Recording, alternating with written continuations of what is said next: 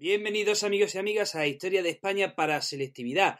Mi nombre es Juan Jesús Pleguezolo, soy profesor de Historia de Instituto y consciente de la gran dificultad que puede entrañar un segundo de bachillerato, he decidido crear esta serie de audios que sirvan como material de apoyo a estudiantes de segundo de bachillerato de Historia de España. Eh, aquí enseñamos la historia de España sin anestesia, en tropel, a mogollón.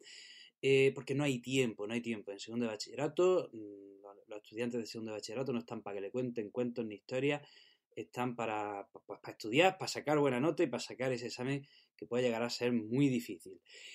El tema de hoy es los reyes católicos. Vamos a hablar de los reyes católicos los reyes católicos eran dos. Sí, ya sé que es una obviedad, pero vamos a recordarlo mejor. Son dos los reyes católicos. Tenemos Isabel I de Castilla y Fernando II de Aragón. Ojo, no confundirlo. Isabel I de Castilla y Fernando II de Aragón, que se casan en 1469. Eh, antiguamente, cuando en los libros de texto, en los libros de texto, cuando se hablaba del matrimonio de Isabel de los Reyes Católicos, se decía que en este momento nacía España. Ahora ya ese nombre ya no se usa en los libros de texto, casi casi no aparece. Y atención, se dice que cuando los reyes católicos se casan, nace lo que se llama como monarquía hispánica. ¿Vale? Repito, cuando se casan los reyes católicos nace lo que se llama la monarquía hispánica. Y si esto cayera en selectividad, es el término que debemos usar, monarquía hispánica. Si es el que usan los libros de texto, usémoslo nosotros también en ese examen, porque al final, pues, pues es lo que interesa, ¿no? ¿Qué más? ¿Qué más tenemos que decir? Bueno, pues que si bien hubo una unión dinástica, cada reino mantuvo sus instituciones. Cada reino mantuvo su autonomía. Aunque de los dos hubo, había uno que tenía más peso y más poder que el otro, que era Castilla. Repito, eh, ese matrimonio no supone la, la, unión de Castilla y Aragón en un nuevo reino con unas leyes iguales para todos. No, no, no, no. Castilla tiene sus instituciones, Aragón tiene las suyas y de los dos reinos, quien tiene más poder es Castilla. Eh, bien, tenemos que decir también lo siguiente, los reyes católicos, para consolidar su poder, tenían un enemigo. Tenían un enemigo. ¿Quién es ese gran enemigo? Los nobles. Así que los reyes católicos eh, se afanan, sobre todo al comienzo de su reinado, en derrotar, el, derrotar a los nobles y eh, acrecentar su propio poder. Y lo consiguen, consiguen, consiguen derrotar a los nobles y así los reyes católicos consolidan su poder. Para para vertebrar su poder y consolidar su poder en ese nuevo estado que estaban haciendo, que ya digo, los libros de historia llaman monarquía hispánica, crean una serie de instituciones. Eh, eh, estas instituciones son un ejército permanente. Ojo, en la Edad Media los ejércitos no eran permanentes. En la Edad Media los campesinos, los siervos podían hacer las veces de soldados. Sin embargo, ahora los reyes católicos crean un ejército permanente para ese nuevo reino, para ese nuevo estado, y un ejército permanente de profesionales, de soldados mercenarios a sueldo. Crean también un cuerpo de seguridad que se llama la Santa Hermandad. ¿eh? Venía a ser como pues, una especie de policía de la época, una, la Santa Hermandad, que tenía jurisdicción en todo el territorio. Crean una figura que se llama la figura del corregidor, que era, pues venía a ser el, el alcalde, el representante de los reyes en las ciudades. Y regían las ciudades en nombre de los reyes y también hacía las veces de jueces y, bueno, cualquier otra función que, o sea, una especie de el representante de los reyes en las ciudades, por eso se llama corregidor, porque corregía. ¿Qué más? Crean el Consejo Real. El Consejo Real vendría a ser como un grupo que asesoraba a los reyes católicos. Tienen sus cortes, que ya las tenían, ya venían de la Edad Media, pero las siguen manteniendo, por un lado las Cortes de Castilla, por otro lado las Cortes de Aragón. Crean un tribunal de la audiencia, ¿eh? que tuviese jurisdicción sobre todo eh, en, todo en toda Castilla y crean también un cuerpo de embajadores. Eh, tenemos, que decir, tenemos que decir que señalar una idea que hay que estar siempre repitiendo una y otra vez y que en cualquier tema de selectividad puede caer. En Aragón las instituciones tenían una gran autonomía. En Aragón las Cortes de Aragón tenían un gran poder, tenían una gran autonomía. ¿Vale? A pesar de las instituciones que crean los reyes católicos, hay que decir que las de Aragón eran muy fuertes. En política exterior, bueno, pues tenemos que decir que los reyes católicos llevan a cabo una hoy día considerada peculiar política exterior.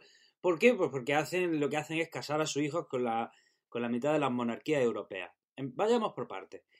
Eh, casan a su hija Juana con Felipe el Hermoso, hijo del emperador Maximiliano. Eh, fruto de este matrimonio nace Carlos I de España y V de Alemania. Eh, a su hija Catalina la casan con el príncipe inglés Enrique VIII.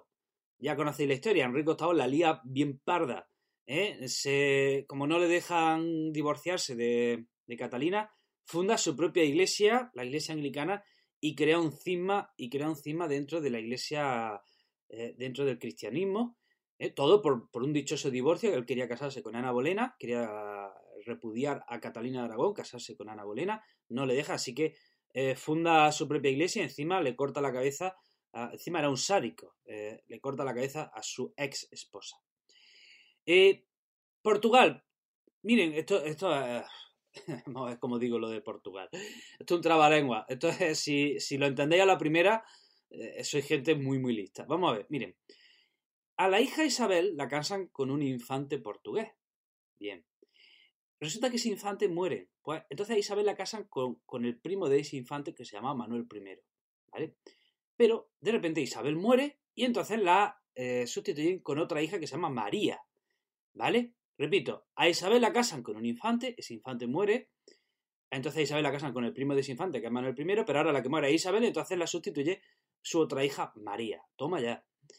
Y luego tenemos que decir que el príncipe Juan eh, lo casan con Margarita de Austria, pero muere, muere enseguida, ¿vale? Bueno, pues esta es la política matrimonial. ¿Cuál era el objetivo de esta política matrimonial? Si hay matrimonios con Alemania, hay matrimonios con Inglaterra, con Portugal, Eje y Francia, ¿qué pasa? Es que Francia era el enemigo. ¿vale? Francia era el enemigo.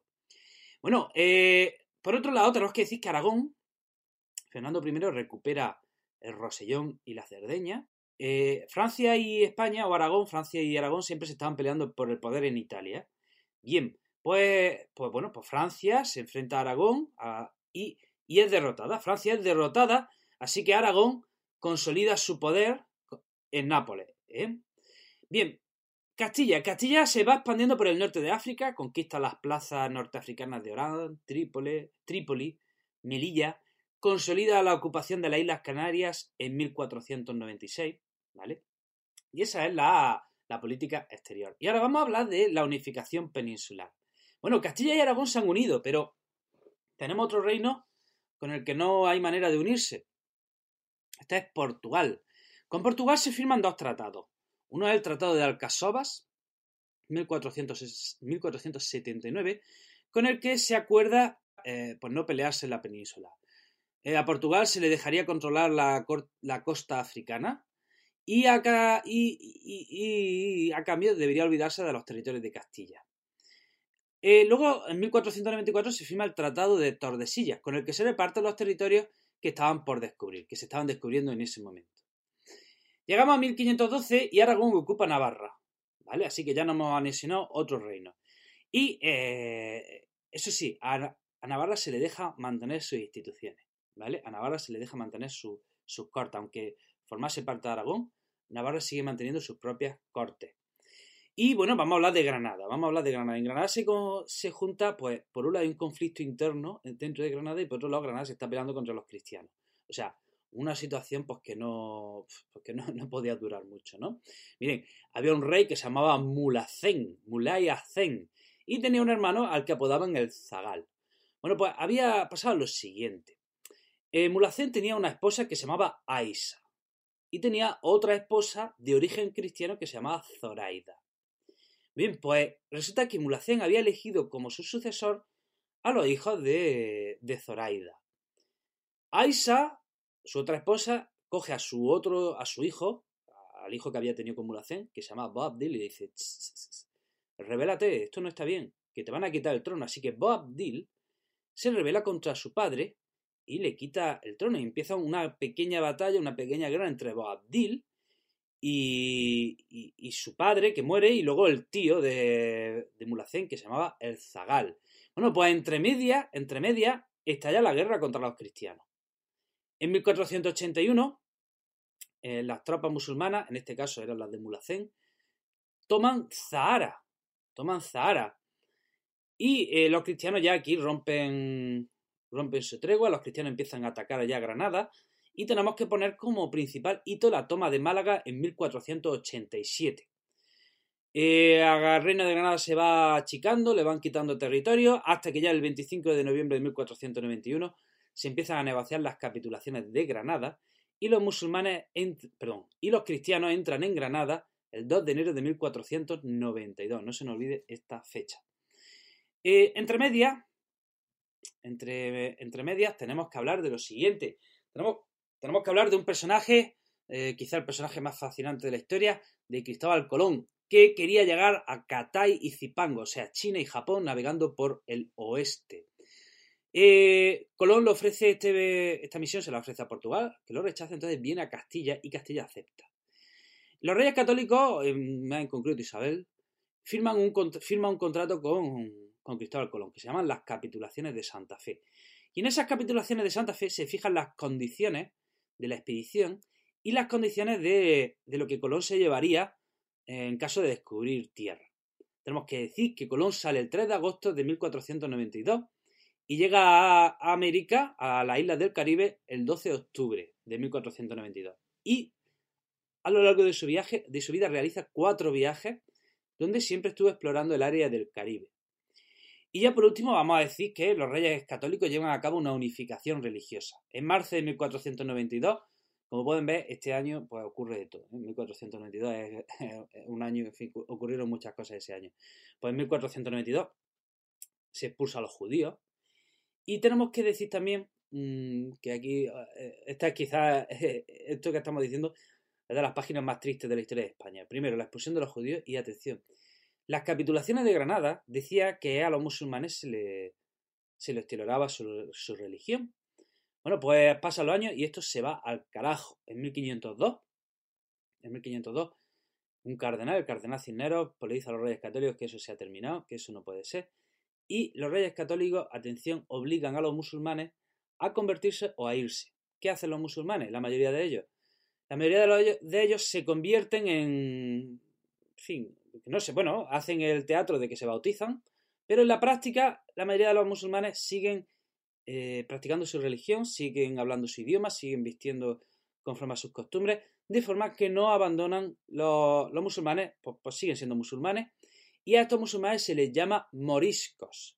Y lo que pasa con ellos, pues lo contaremos en el siguiente episodio. Bueno, hasta aquí sería el tema de, los reyes católicos. ¿Qué podría caer de, de, este tema? Pues aquí hay una pregunta muy interesante en los estándares de aprendizaje que, viene en la ley, por ejemplo, esto podría ser una pregunta. Dice, explica las causas y consecuencias de los hechos más relevantes de 1492.